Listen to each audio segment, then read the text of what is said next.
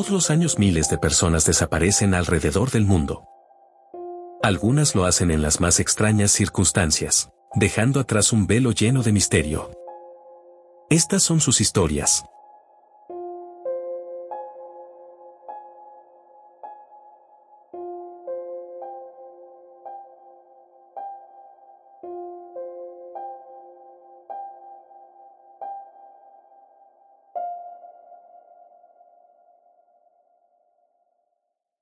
Hola, ¿qué tal? Bienvenidos a su podcast, Desapariciones Misteriosas. Les saluda Mister Incógnito transmitiendo para Misterio 360 Radio. Hoy vamos a hablar de un caso que a pesar de que no es muy conocido ha sido calificado por su extrañeza como la versión americana del incidente del paso de Diatlov.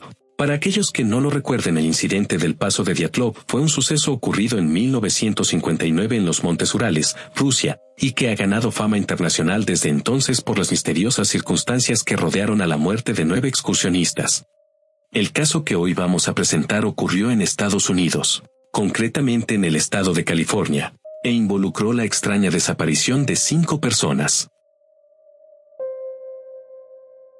Todo inició el 24 de febrero de 1978 aproximadamente a las 10 de la noche, cuando un grupo de amigos iniciaban el regreso desde Chico, California, después de finalizar el juego de baloncesto universitario al que habían asistido. Se dirigían hacia la ciudad de Yuba en donde residían la mayoría de ellos en casas de sus padres y familiares.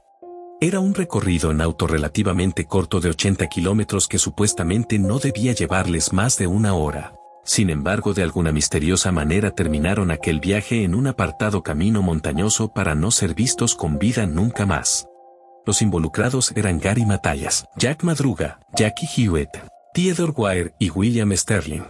Sus edades iban de los 24 a los 32 años y todos ellos sufrían de algún tipo de retraso, discapacidad mental o condición psiquiátrica, motivo por el cual formaban parte de un programa de discapacitados mentales para adultos. Sin embargo, esto no quería decir que no pudieran desenvolverse adecuadamente en sociedad. Gary Matallas, por ejemplo, sufría de esquizofrenia y tomaba medicamentos para controlar sus síntomas y Jack Madruga tenía un coeficiente intelectual bajo pero ninguno de los dos había sido diagnosticado con discapacidad mental. Ambos habían servido en el ejército de los Estados Unidos y contaban con licencias de conducir. Algunos de ellos incluso habían trabajado como empleados en diferentes empresas. Theodore Wire había laborado como personal de limpieza y demostrador. Madruga había sido mozo y Matallas era un asistente en la compañía de jardinería de su padrastro. Cierto es que este último tenía en su historial policial un par de denuncias por agresiones pues ocasionalmente se ponía violento, pero de acuerdo a su doctor esto no había ocurrido en los dos años previos a su desaparición. La noche en cuestión después de culminar el juego en la Universidad Estatal de California y ya a bordo de un Mercury Montego del 69, propiedad de Madruga, decidieron parar a tres cuadras de distancia en una tienda para adquirir algunos pastelillos, barras de chocolate, refrescos y leche. Esa es la última vez que de manera confirmada se les vio con vida.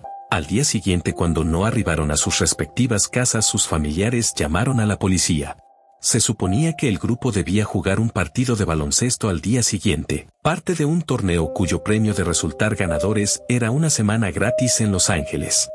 Su equipo llamado los Gateway Gators representaba al Centro de Rehabilitación Vocacional para Discapacitados de la ciudad de Yuba.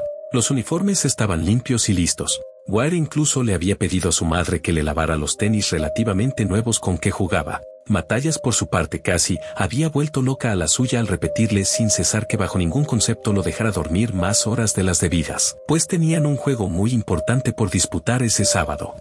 No existía por lo tanto, ningún motivo por el cual ellos pudieran estar interesados en demorarse o no llegar a sus hogares. Así que en el mismo momento de recibir la denuncia, el departamento del sheriff del condado inició la búsqueda de los hombres. El martes 28 de febrero, un guardia forestal encontró el automóvil abandonado de Jack Madruga en un camino de terracería cerca de Oroville, en el área de acampar de Rogers Cow, a más de 1300 metros de altura sobre el nivel del mar. Para llegar al punto donde se encontraba el vehículo color turquesa con blanco se requerían dos horas y media de manejo en la dirección opuesta a la que se supone deberían haber tomado los jóvenes para llegar a casa una ruta que los había internado directamente en las montañas del Bosque Nacional Plumas. La policía no halló ninguna evidencia que indicara que se hubiera cometido un crimen, pero se podría decir que resultaba extraño que el auto no tuviera los seguros puestos y no se pudieran encontrar las llaves por ningún lado. Dentro del carro se encontraron las envolturas de los pastelillos y golosinas, los cartones de leche y los programas del juego de baloncesto, así como mapas en la guantera. Por fuera el auto no parecía dañado a pesar de que el camino era bastante sinuoso y accidentado. Además tenía todavía más de un cuarto de tanque de combustible y no se encontraba atascado de ninguna manera en la nieve. El conductor debió de haber sido extremadamente cuidadoso y manejar con precisión para evitar los baches. Los guardias forestales realizaron una búsqueda de cinco días por el área, pero no encontraron pista alguna que indicara el paradero de ninguno de los cinco jóvenes. Hay que considerar que una severa tormenta de nieve azotó el área justo después de iniciar las labores de búsqueda por lo que cualquier huella presente sobre la nieve debió quedar cubierta. Los mismos equipos de búsqueda estuvieron a punto de perder varios hombres debido a que incluso los vehículos de nieve tuvieron problemas con la nevada de más de 20 centímetros que cayó sobre las partes altas de dicha zona montañosa.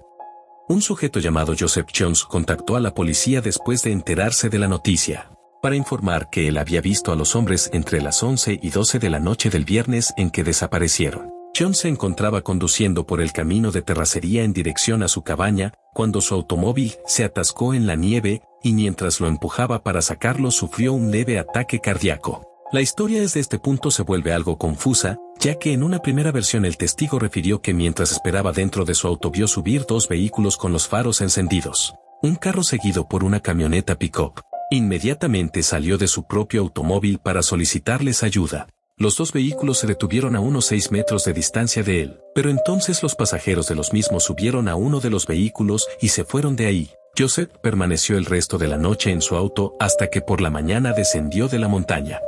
En una segunda versión aún más misteriosa que la primera, Chance mencionó que mientras esperaba en su auto, escuchó una serie de silbidos y vio lo que él pensó que era un grupo de hombres y una mujer con un bebé, caminando frente a las luces de otro vehículo. Cuando Chance les pidió ayuda, las luces se apagaron y los silbidos cesaron. Unas horas después vio haces de linterna fuera de la ventanilla de su auto pero cuando pidió ayuda nuevamente las luces se apagaron.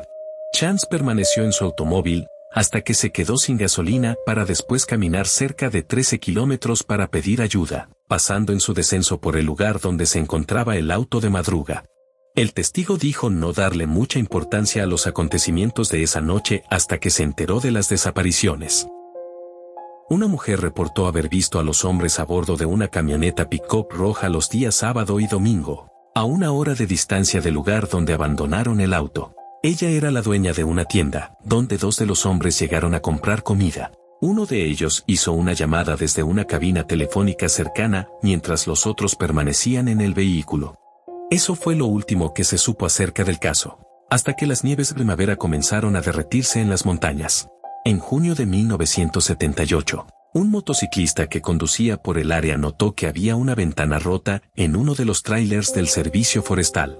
El tráiler estaba ubicado cerca de 30 kilómetros montaña arriba del sitio donde había sido abandonado el automóvil. 30 kilómetros es una distancia considerable para recorrer en medio de una fuerte nevada sin equipo apropiado. El 23 de febrero, un día antes de la desaparición de los jóvenes, personal del servicio forestal había recorrido el camino hacia el tráiler en un vehículo de nieve dejando un rastro que pudo haber servido de guía para cualquier persona extraviada. En este caso los cinco hombres, Dentro del tráiler encontraron el cuerpo de Wire. Los cuerpos de búsqueda y rescate empezaron a peinar el área alrededor del mismo. El día posterior las cuadrillas descubrieron los cuerpos de Madruga y Sterling. Los restos descansaban en el mismo camino que llevaba al tráiler, solamente que a unos 18 kilómetros del lugar donde habían abandonado el automóvil. El cadáver de Madruga había sido parcialmente devorado por animales y arrastrado cerca de tres metros hasta un arroyo cercano tirado boca arriba con su mano derecha enroscada alrededor de su reloj. El cuerpo de Sterling por su parte se encontraba en un área boscosa esparcido en un radio de unos 15 metros. No quedaba nada de él excepto huesos.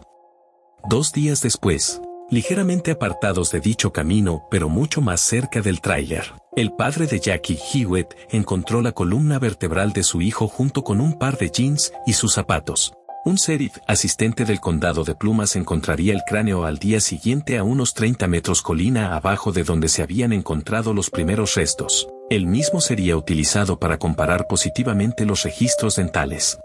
Los cuerpos de Madruga, Sterling y Hewitt habían sido localizados al noreste del tráiler.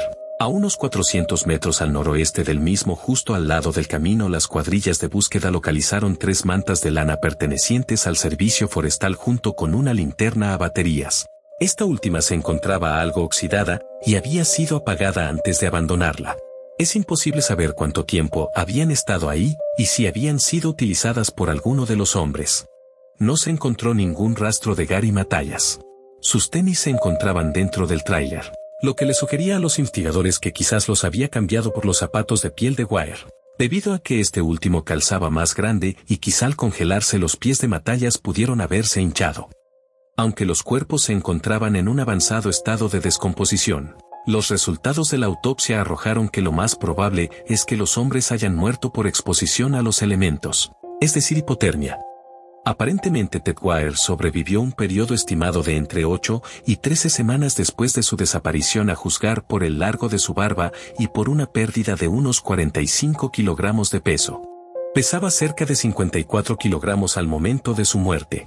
Había sido mortajado con varias sabanas enrolladas alrededor de su cuerpo, lo cual era indicativo de que había alguien con él en el tráiler, ya que él mismo no pudo verse enrollado de esa manera como se mencionó anteriormente sus zapatos de piel no pudieron ser encontrados por ningún lado.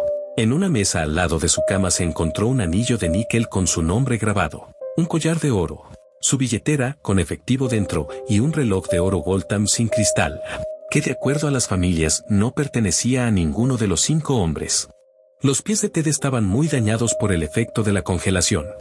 Es aquí donde la historia toma un rumbo aún más extraño.